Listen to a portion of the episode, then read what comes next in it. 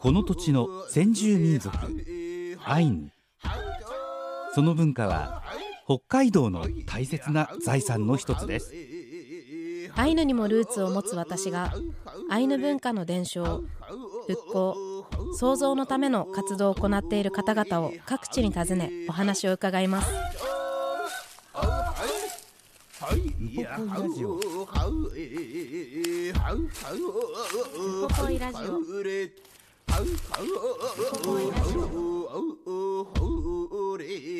ウポポイラジオ今日は2022年12月20日に旭川で収録した模様をお送りいたしますお話を伺ったのは川村久恵さん川村兼人アイヌ文化記念館副館長ですイランカラプテ高山秀樹です。イランカラプテ関根麻也です。もうあのポンねはい。つけてもらってパッタクプさん。それがね発音ができないのよ。パッタクルさん？パッタクプーが入ってるんですけどピーの音が入るのでこうパッタク。うん。で最後口を閉じて終わる音ですね。ああおしゃべりな人ねってはい。ね、言われちゃうんですけど。はい。かっこよく言うとかっこよく言うと雄弁？はい。でも直訳すると口ばっかり になってしまうんですけどでもやっぱり声を届けるってすごい私も今勉強させてもらってます。そうですよね。いろんなお話が出てきますから、はい。えーぜひ今日もねあのいろんなトークをしていきたいと思うんですけどもはい。今日ご紹介する方っていうのは旭川の旭川まで行ってきました、うん。もう冬の吹雪の中だったんですけど、うん。川村兼とアイヌ記念館に伺って、はい。川村久恵さんという今副館長をされてる方にお話を伺ってき,、まあ、来たんですけど。金戸さんとの関係はどうなってるんですか、金戸さんの息子さんの奥さんで,、で久恵さんご自身ももう長年アイヌの継承活動文化をこう伝えるっていうことを続けられてますし、金戸さんその館を建てられた方はもともと鉄道だったりとかにも関わられる測量技師をされてた方なのでうんただ旭川でこう自分のルーツでもあるアイヌをこうどうやって残していけるかっていうのをこうたくさんたくさん考えた末にこの記念館っていうのも建てられてるみたいです。そっかじゃあ大正時代にすでにアイヌの文化それをこう啓発したり広めたりしてた方がいらっしゃったということですね。そうですよね。私もなんでこう背筋が伸びるというか、あその時代からこう受け継がれてこんな思いを伝えてきてもらえるものを私が今背負えてるのかなと思って嬉しくもなりましたね。ねいや楽しみです。早速はい。聞いてみましょう、聞いてみましょう。やくん、ぬはえんこれやん。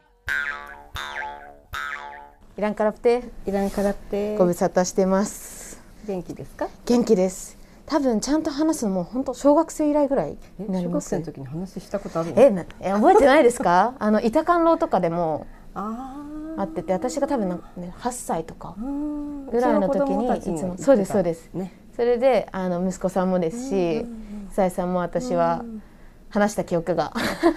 でもそれ以降はちらっと顔合わせるぐらいですよね。うんなんで今日改めてお話聞けるの楽しみですはい、こちよろらこそしくお願いしまよろしすくお願いします。で今ここ私今川村兼人記念館にお邪魔してるんですけど、はいここも冬季でもリニューアルまでもずっと開館されてるんですか？空いてますよ。あそうだったんだ私、閉まっちゃってるのかなと思ってえっ、とね。そうできた当時とかあーまあ50年前とかは冬の間は閉めてたと思うんですね。で冬になるとみんなで本州の方に、まあ、出かけていって仕事をするってこともあったようですけどあのやっぱり冬見るところが少ないっていうことであの冬も開館してほしいっていう要望があって、まあ、冬用にできてないからちょっと建物の中は寒いんですけど 開館はしてるんです一応。あそうだったんですね、はい。じゃあもう前回旭川来た時も冬だったんでもしかしたらと思って伺えなかったんで、冬でも来たら伺えるんですね、はい、はい。でもね寒いんです。じゃあもうちゃんと暖かい格好してうん。来ます、はい。えーでもここすごい古い記念館ですよね。そうですね。まあ開館したのが1916年だから。いつだ？大正になるんですか？大正でいうと5年。大正5年、うん、じゃあもう100年。そうですね。100年以上経ってます。建物も変わらず。いやもちろん建物は変わってます。うんうん。でもともとはあのアイヌ式の住居地はい。勢を、まあ、こう自宅とは別に建ててそこでこう物を展示をしたりしてたようですね。その始まりのエピソードを聞かせてもらってもいいですか？始まりはですね、はい明治33年に七師団がこう旭川に設営されるのね。でその頃からこう、まあ、その前から開拓がね始まって本州の人たちが大勢やってくるわけでしょ。でそうなるとこう、まあ、当然そのアイヌっていうのはまあ本州の人たちから見ると珍しいとかっていうことで、こうまあ、この辺りねなんなんだろう、まあ、給与地いわゆる給与地で、まあ、近隣のアイヌがこの辺りに集められてたんだよね。この,、まあ、この辺りっていうのは近海って言われる辺りね。でまあその隣接してその七師団ができるしということで、まあ、見学者がうん来るわけね。であのチリ幸恵さんはい。も通ってた学校があるんだけど小学校がね、はい。まあ、そういったところにも、まあ、軍人さんとか、まあ、その家族とかねいろんな人も見学に来るようになるわけ。うん。でもその、まあ、明治時代とかっていうのはそんな今みたいにあの多様性とかね、うん。そういう時代じゃないしなんとなくこう、まあ、物珍しさっていう方が先だと思うのね。あアイヌだって、うん、そうそう。まあ、もちろんいろいろね子どもたちも辛い目にも遭ってたりするし、でそういう時代だけどちゃんと、まあ、アイヌの文化を紹介しようっていううん。ことで始めたんですよね。しかもこれアイヌ自身というかこう私たちのルーツを持つ人たちがうん。建てられたものですもんね。うん、そうですね。ちゃんとここにコタンがあってチリエケイさんもこの学校に通われててとかうん。いろいろ想像してたんですけど、うん。当時のコタンの状況とかどんな感じだったんですか、まあ、旭川はビラトリとちょっと違って、あの点々としてないんだよね。うん。もともとはもちろん川筋ごとに、まあ、あの石狩川の支流がいくつもあるからそういった川筋ごとにあの小さい集落コタンがあったんだけど、明治のまあ20その開拓が本格的に始まる前にあのみんなで集まった方がいいと説いて回った人がまずいたんですね。であのこの今まあ愛の記念館がある周辺に、えー多くの人が集まったし、うんその後その開拓始まる前にあの、まあ、旭川市内だけじゃなくてまあ当時は旭川市とは言わないけど、あのピップとか近隣のあの人たちも集められてるんですね。うんなので、まあ、明治そうですね、まあ、20年以降、まあ、結構大きなボタンになっているし石狩川からこちらの方はもうまあ近踏原野っていうふうな言い方をされて前のしか暮らしてないエリアになってましたね。じゃあそこが分けられてたあるそうですね分けられてたんです。ここも多分旭川市内から車で来たら10分かからないぐらいですよね、うんうんそうですね。でもその旭川の今のあ本当駅前とかにはもともとコタンってありましたよ。あっちにもあってそれが、うん、あそこのあ駅の周辺にも茶師の跡とかがあったり、あとはその駅の裏からちょっと橋を渡ると神楽岡っていうエリアなんだけど、まあ、その神楽岡もヘッチウシって言ってあのユーカラを語ったり、うん、した場所っていうふうに言われてます。ある意味こう団結というかここでこうやっていろんな人たちが集まってだからこそこの記念館もですしこのようなコレクションもたくさん今あるんですかね。まあそうですね、まあ、まあ集められてそのもちろん昔ながらの生活っていうか、うんあの鮭をやっぱり取らないと生活は成り立っていなかったわけじゃない、でもそういうものは禁止されていくし、まあ、鹿も同じだよね。ですね。うん、鹿猟も禁止されていく。毒もダメで。そう当然ね。で、まあ、開拓をするように言われるわけでしょ、うんうん。でも開拓にね実は適してない土地だだったのね。うんなぜかというとこう旭川っていうのは扇状地で、はい。あの結構段差があるんですよ。でこの辺りっていうのは低いのね一番低い場所なのだからそっかそっか石狩川のすぐ近くで、石狩川はすごい洪水が起こって、よくあの物語氾濫する、うん場所なんですよ。で水に浸かる場所なのね。でなんと記念館の前もの道路も実は下に川が流れてます。あそうだったんだ。うん、道路になってるけどこの先ねあの本当に自衛隊があるんですけど、はいその辺りから水が湧き出ててであの川で石狩川に注ぐんだけど、まあ、今は暗渠で道路の下にあるんだけどでそういったもう小さい川もたくさんあるんですね。うんうん、だからそういうところって石石もゴロゴロしてるし、うん、もう水湿気も多いしでそうですね。なかなかって言われても。そう畑には向かないような場所だったんですよね。うんうん、まあ、それでもあの畑を作ってあの作物をまあ作ったりはしてたけど、うんうん、結構苦労したと思います。うん、当時すごいですよね、うん、だからこそあの自分たちでその道っていう意味でも熊の木彫りっていう多分ところにも行ったんですか、ね、そうですね。だから明治の終わりぐらいからこう、まあ、生きる術としてね、はい、こうまあ、貨幣経済がこう浸透してきたらお金を稼いでいかなきゃいけないわけでしょ、うんはい、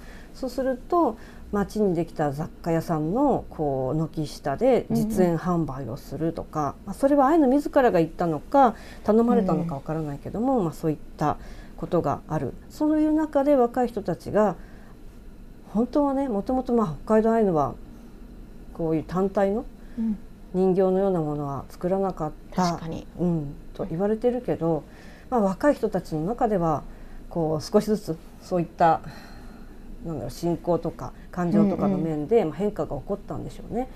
でいつしかねなんかこう単体の熊を彫り始めたようなんです。はい、でも最初はこう表現がまあ素朴で、うん、なんかネズミグマとかワニグマとかなんかこう鼻がやたら長いんでしょうね、うん、きっとね、まあ、そういったことを言われて商品としてはまだ成立はしてなかったんだけど、うん、まあ、それがだんだんとこういろいろなね、うん、彫刻家の指導も受けたりしながら出来上がっていったんですね。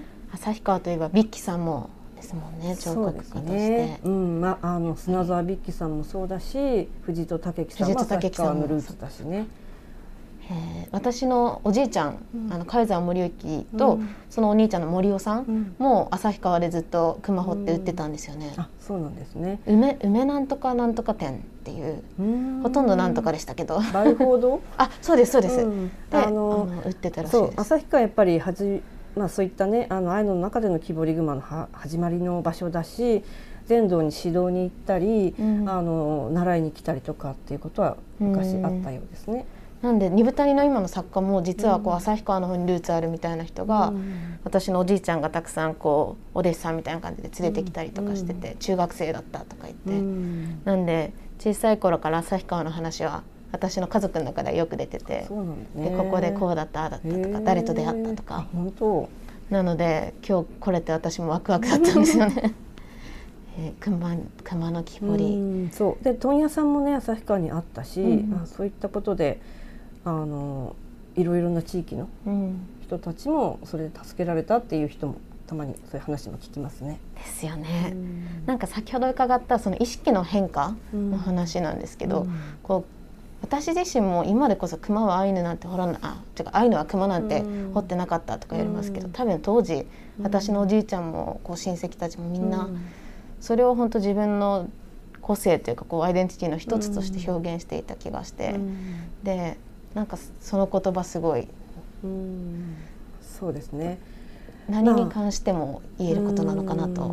まあ、例えばその文字にしても同じだと思うんです。うんうん、で文字、まあ、アイヌの人は、ね、よくこう文字がなかったんですよねって言われるんだけど、うんうん、いや文字がないっていうよりも文字でこうなんか表現した段階で、まあ、ちょっと自分のものとは違ってくるっていうふうな、あの感覚を持ったん持っていたんじゃないかなと思うんでね昔の人はね。でもそういったものがだんだんとやっぱり変化してくるのが他者と出会ったりとかっていうことであやっぱり若い人っていうのは今の時代だってそうだけど新しいものを取り入れたり、変化していくわけじゃない？ずっと同じ、うん、だけではない他者と出会ったらやっぱり変わっていく部分もあるし、まあ、そういったことがあったのかなと思うのね。で藤戸武樹さんによればこの木彫り熊はね、まあ、生きるためにアイヌが生きるために掘ったんだっていうことを言ってましたよ。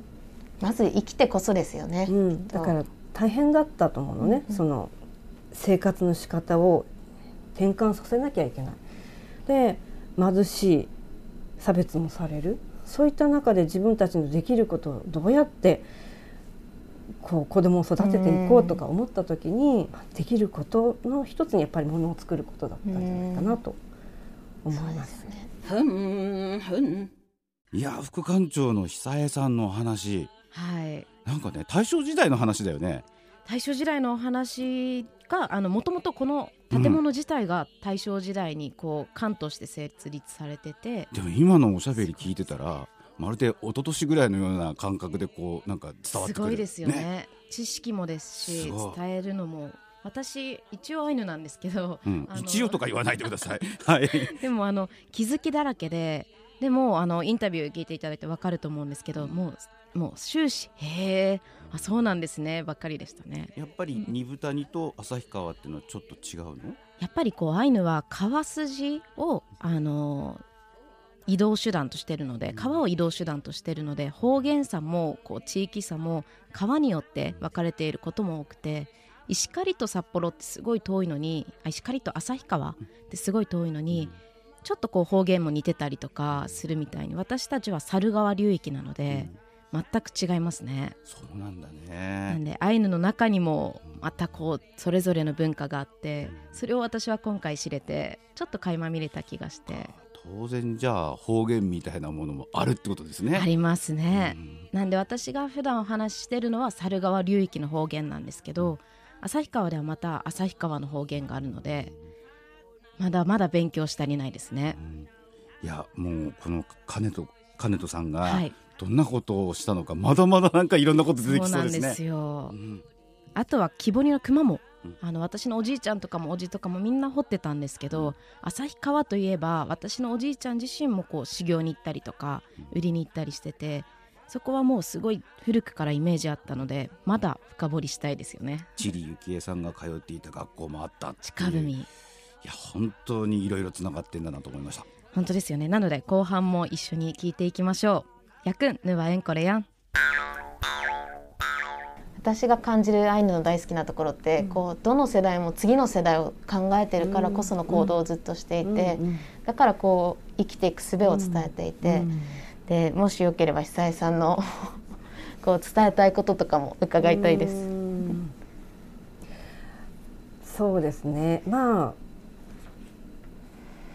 人はね結局いつか死ぬから、永遠にそれを、まあ、永遠に続くかわからないけども少なくとも、まあ、次の世代その次の世代ぐらいまで続けるためには、まあ、いろんなことをこう次の世代の人に伝えていかなければいけないなっていうことがあるんだと思うね。でだんだん私も年を重ねていくとそういう気持ちがこう強くなってきていてでまあまあ娘も息子もいるんだけど、彼らがやがてこうあと、まあ、20年30年したら中止にならなきゃいけないでしょ、うん。だからそういった時に困らないようにあのこれがこれがっていうことはないんだけど、まあ、特に、まあ、息子だったらね儀式に関して私は伝えられないから、うんいろんな人のつてを借りて、はいえーお願いをして助けていただいて、まあ、困らないようにしてい,、うんければと思ってます。息子さん娘さんも私と年が近いですもんね。そうですね。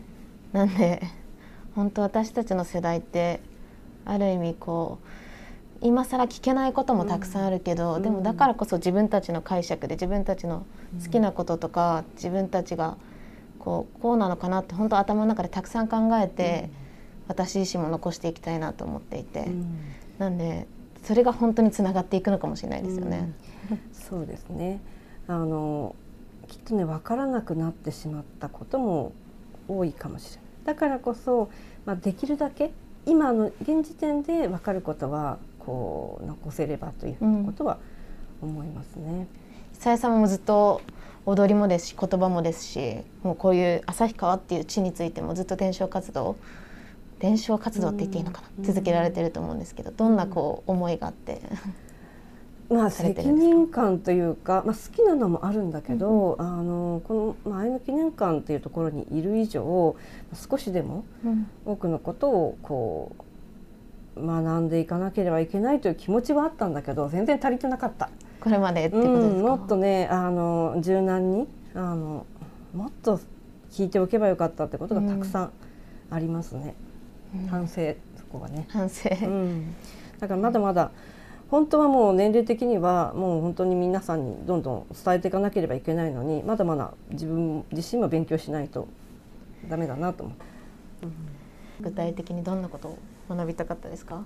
具体的にっていうのはね、特にないのかもしれないんですけど、まあ、植物のことだってそうだし、うん。こう歴史のことだってそうだしみんなが、まあ、どんな思いで生きてたのかっていうこともそうだしね。であとはこう人間関係の中でお話を聞きに行かなかった人もたくさんいるんですよね。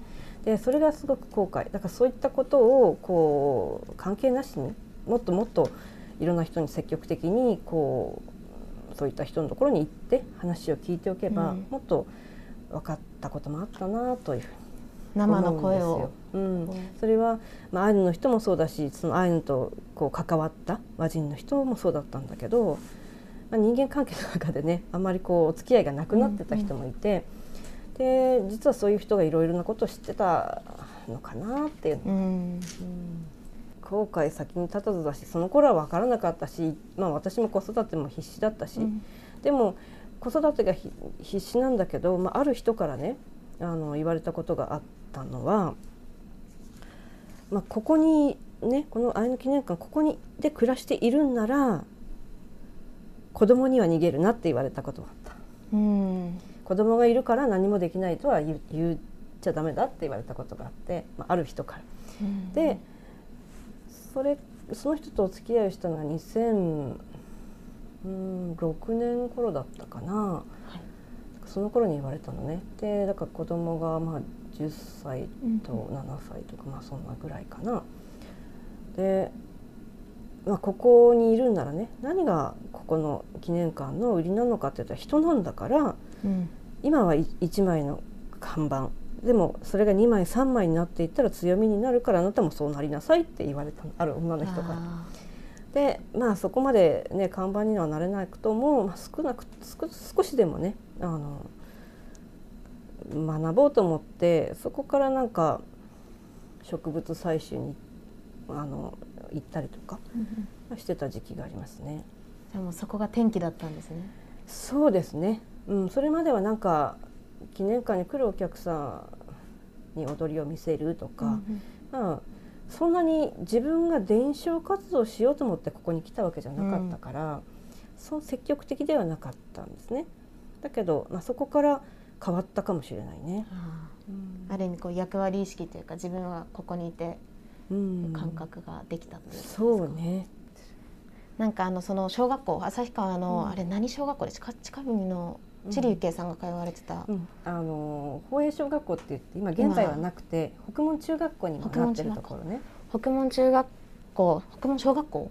中学校。中学校か、うん。に伺った際に多分久井さんのお話を聞いたっていう学生さんうん。が、あのすごい私にこうたくさん熱意とか、うん。こうここに住んでるのに全然知らなかったんですよっていう、うん。私がアイヌにルーツを持ってるっていうことで、うん。久井さんの話たくさんしてくれたことがあって、うん。多分それがつこうなんだろう。100人って100人は無理かもしれないですけど、うん。何人かがこう、うん。それをきちんと覚えてて伝えてってくれてるんだろうなって思って、うん。私も嬉しくなったことがあります。よかったです。本当に。なんでここに来れて嬉しいんですけど、この川村金戸記念館、うん。金戸さんうん。が、あの久井さんにとってどんな方なのかどんなことをされた方なのか教えてもらえたら嬉しいです。うん。まあうん金川村金とアイヌ？うんうんは、まあ、私の夫の父親になるんですけどちょっと年が離れてるから、うんうん。直接会ったことはないんです。よ。うん。写真ではうん。記念館内にもありうんますよね、あります。たくさんあります。まああの展示してない写真もたくさんあるんだけれども、まあ何をした人かっていうと実はこの記念館の名称になっているんだけれども、はい。建てた人ではないんですようね。ん。で建てたのはその父親なのね。板木城間っていうんですけど。あで金田アイヌは鉄道の測量をしてたんです。義士っていうことですか？そうですね。へあのまあ明治26年生まれだから若い頃こう旭川にーはい。函館本線って言ってあの汽車ができるんでね、はい。子供の頃にそれを見るんです。汽車を初めて線路が開通してやってくるのを見てはあそのすごいものだと思ったんでしょうね。うんで、まあ、そういった関係の仕事をしたいと思ったようなのね。で、まあ、学校卒業して、まあ、妊婦としてはい就職をするんだけどやっぱりその当時っていうのはアイヌだからうん給料が他の人より半分だとかはいっていうような時代で仕事の後勉強して資格を取ればそういった差別がなくなるうん。と思って、まあ、仕事の後勉強して資格を取っていって。でその後は仲間と一緒にね測量チームを組んで全土あちこち測量して歩いたんです。全土あちこち。うん、でその他に長野県とか、道外にも。そうです。樺太とかちょうど戦時中は朝鮮半島にもあの出かけていったんですね。それでこちらに戻って来られた、そう。えっ、とねまあ本当戦争、まあ、第二次世界大戦が終わる少し前に、父親がこう火事で大やけどをしたっていう話で、まあ戻ってくるのね。はい。でうん旭川で、まあ、終戦を迎えていくんですよね。だからまあ命拾いしたというか助かったんだけど、うんうん弟はねいたんです。うんちょっと年は離れてると思うんだけど。彼は満州にいたのかな。はい。で向こうでまあ終戦になってしまってすごい苦労したうんんですね、結局病気にもなって結核だったんだけどなんとかその幼い息子2人で他の家族は向こうで命を失ってるんだけど、幼い息子を連れて旭川まで人の助けも借りながら帰ってこれたんだけど、結核だったし、まあ、国立療養所でうんもうずっと過ごすことになったんだけどね、まあそういう人もいればカネトの場合はまあ戦後は年齢的にまあ視力も衰えてきたから、うんうん。まあ、測量の仕事っていうのは引退してこの記念館の運営をしていくんですけどあ。でも戦後すぐにそんな運営したってうまくいくわけがないんですね、だからここからそうですね、まあ、20キロぐらい離れたところかなウブンってあるんだけどそこで開拓をしながら、えーこの記念館も運営していくと。ただねもう昭和20年代昭和20年終戦だけどその後結構早い段階から全国に、まあ、踊りとかね、うんうんを披露しに行っていたようですね。まあそうすごくその頃はこう徐々に豊かになっていくんだけどまあその一方でねなアイヌからも観光アイヌって言われたかもしれないですけどね。本当そこってなんか例えば日本っていうルーツを持ちたい時に日本っていう文化についてはある程度はこう義務教育でちらっと教えてもらえたりとかする中で、アイヌっていうルーツに関しては生きていくだけじゃ教えてもらえないから仕事の合間に勉強の合間にとかでこうもうそこの手間でこう伝えたりもですししなきゃダメだなっていうのはすごい私寂しいなって思ってて。当たり前のようにそれがやっぱり学べたり言葉を話す場があったりとかした上でこうただやっぱり当時と今もちょっとはこう変変わってきてるかもしれないんですけど。なあだからさ、まあ、うん二豚にはまだでも、そうですそうですアイヌの人口もねこう多いしその生活の中で知らず知らずのうちに身につけられることってあるかもしれない。ただやっぱり今若い世代の人たちっていうのはそのなんていうのかな直にさ生でこうアイヌの生活体験っていうのがなかなかないのは確かだよね。で勉強して覚えていかなきゃいけないっていうことが、まあ、増えてきてると思うから、うん、だからちょっと大変だよね。ねこうちょっとうん肩ですよね。そうそれとなんか自分例えば音楽とかでもこういろんな外国の音楽とかが好きなのになんかアイヌってこういうもんだよねみたいな、うん。なんか自分のこう好みとは違うけどそれをやらなきゃいけないっていう人もいるかもしれないしね。うんうん。だから、すうん、生活の中にこうどのぐらい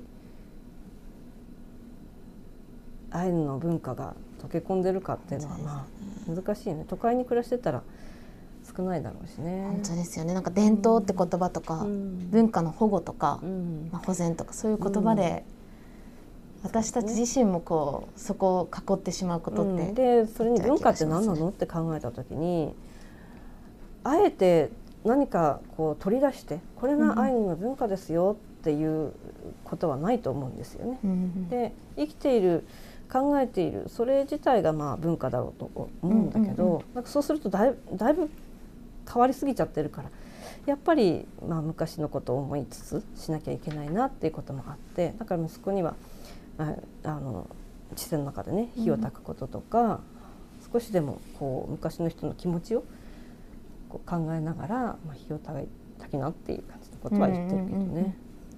本当ですね。旭川の若い世代はどうですか？最近うん、若い世代の人も頑張ってますよ。いろいろなあの方面もあるし、まあ、これからまだなんかいろんなことやりそうな人もいるしね。楽しみですうね、ん。息子さんも元気されてますか？あ個人的な質問になってる。そうですね、うん、あの頑張ってますよ。今年はね地手作りもしたしね、へえなんなんですかね。なんかのドキュメンタリーかなんかで一度。なんかちょっと出てましたね。見て、うん。わ大きいみたいな、多分同じこと私も思われてるかもしれないんですけど。なんで楽しみの部分もたくさんありますよね。そうですね。いろいろ変わっていくこともあるだろうし、まあ、変えちゃいけないこともあるだろうけれども、あのきでもねああいうのはなくならないねって思ってますそうですね、うん私もアイヌ語を日本語っぽく活用したり煮豚煮ってしてるんですよね、エパタイをエパってるっしょとかなんかそういうなん。かそうやってやっぱり文化ってその時代に合わせて生きて変わっててうん。だからこそ面白かったりうん必要になってたり需要があったりして。なんでワクワクもたくさんあります。そうですね。ここもこの施設も新しくなるんですか？そうなんです。新し新しくなります。あの古いのはそのまま残っているんだけど建物自体はねはい。あの今新しく建てています春さ春ぐらいから。出来上がるのは、まあ、春ぐらいには建物はできるんだけど、その他にちょっとねあのいろいろまだ手を加える部分があるので楽しみ。皆さんに見学してもらえるのは夏かなと思います。夏。ここだからこそできるそうっていうことですね。っていううんことにしたいなと、そうでない部分もあるけれどもそういう部分も作りたいなと思ってます。久江さんのここの好きなところってどんなところですか？この好きなところ、はい。なんかなんていうのかな。まあ自分たちでやっているし、手作り感もあったりとかもあるんだけどよりなんかまあ生活に密着してるようなところ、いや私それすごい感じます。展示っていうこうもう何かに囲われて、手の届かないものじゃなくて、うん。あここにあるっていうものになりますよね。そうそういう感じです。へえ。私もなんで小さい頃も何回か来たことあるんですけどあのそれこそ二豚谷のアイヌ語教室で旭山動物園行って帰りに寄るとかなんかよく来てたんですけどはいはい。あのそのアットホーム感っていうんですか？こうなんだろうビラ取りとか白老とかじゃない、うん。あここで生きてて、うん。で今もつながっていてっていうのがん。知れる場所として大好きでした。なんで楽しみです、あとはねその二部谷とかはねまあ人数も多いしあの博物館のし周りも綺麗に整備されてたり、分かりやすいと思うんだけど、はい。旭川の場合ってちょっと都市になっちゃってるのね、うん。昔からここに暮らしてきたんだけどあの人口比でいうと圧倒的に、まあ、ああいうのは少ないしで,、ああいうのは旭川にもいるんですかぐらいな勢いだと思うんですよ。でも唯一この記念館があるからあここがその給与地だったんだよっていうこととか、旭川にもああいうのがいるし木彫り熊だってここで生まれたんだよと、うん。そういった生きてきた人たちのことをこう忘れないでほしいというかあの人間としてのアイヌうん。人っていう意味のアイヌ語そう。でその人には名前があってその人それぞれの人生があったんだよっていうことをこう少しでもなんか伝えたいなと。いやかっこいいです、来週は河村かねとアイヌ記念館について教えてもらえたら嬉しいです。はい、よろしくお願いしよます。ろしくお願いします。ありがとうございます、はい、いやいれきれ。いやいらいけれ。